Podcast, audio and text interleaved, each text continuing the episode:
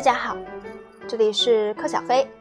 今天我们来说第三十章印度。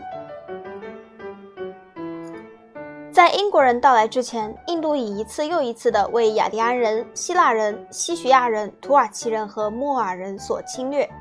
这些侵入者中的每一个都给这块巨大的次大陆留下了自己的痕迹，在不同程度上促进了印度的传统社会的发展。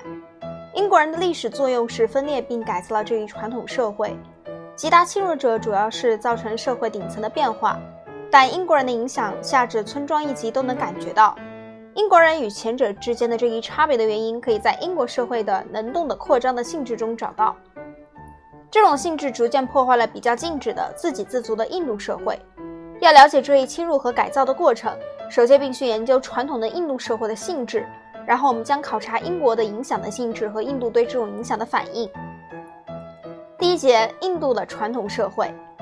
在工业以前的时代，传统的印度社会的基本单位与包括欧洲在内的世界其他地区一样是村庄。在村庄内部，关系重要的不是个人，而是联合家庭和种姓。这种组织的集体形式不仅是社会稳定的根源，也是民族民族衰弱的根源。对家庭、种姓和村庄的忠诚是主要原因，这种忠诚阻碍了民族精神的形成。按古老的习俗风俗，土地被认为是君主的财产，君主有权收取全部财产中的一部分或这部分的等价物，这就构成田赋。田赋是国家税入的主要来源，也是耕种者的主要负担，将来给国家的产品份额因时期而不同，从六分之一至三分之一，甚甚或一半。通常以村庄为单位的集体负责以产品或货币来交纳田赋，农民只要交纳他的一切赋税，一份赋税就拥有使用土地的世袭权利。印度的部落民，印度班杰罗部落社区的一群男人正与村中的老者进行讨论。运输工具和交通工具是原始的，因此村庄往往会在经济上和社会上变得自给自足。每个村庄都有自己的陶工、木匠、铁匠。书记员、村镇牧人、祭祀和教师以及占星术家，陶工用陶轮生产农民所需要的简单器皿，木匠建造、修理建筑物和犁，铁匠制造斧子和其他必需的工具，书记员处理法律文件，写出不同村庄的人们之间互通的信件，村镇牧人白天放牛，晚上把牛归还给所有人，祭祀和教师常常由同一个人兼任。占星术家为播种、收割、婚姻和其他重要事项指明吉祥的时间。这些工匠和专门职业者以近似物物交换的方式为他们的村庄服务。他们提供服务的报酬是从耕种者家庭得到谷物，或从村里得到他们供他们自己使用的免税土地。种姓制度把这些世袭的传统的职业和职责分工变成了义务。村庄的政治结构由一个每年经选举产生的五人以上的地方自治会构成，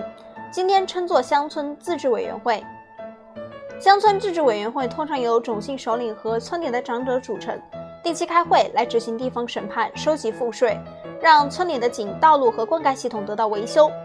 设法使工匠和其他专门职业者得到供养，殷勤地招待途经村庄的旅行者，并给他们提供向导。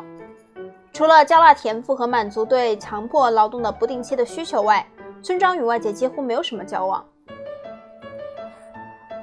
农业和手工业的结合使得每个村庄除少数必需品如盐和铁之外，基本不依赖印度的其他地区，因而印度原有的城市就性质而言是非工业的。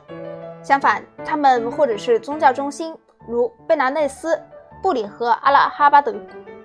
或者是政治中心，如普纳、坦加尔和德里；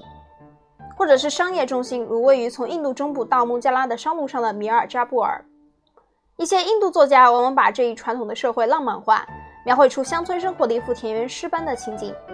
说这种生活以缓慢而令人满意的节奏，平静的一代接一代继续下去。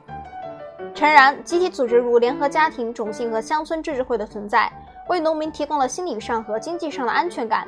每个个人都认识到，在其当地村庄中的责任、权利和地位。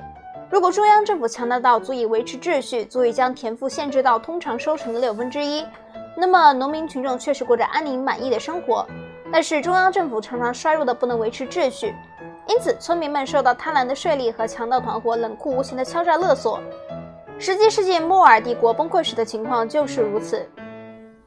然而，甚至在如此艰难的时期，印度村庄在任何基本方面均没有被改变。单个单个的地区遭到蹂躏，但最后耕种者又回来恢复其传统的制度和传统的生活方式。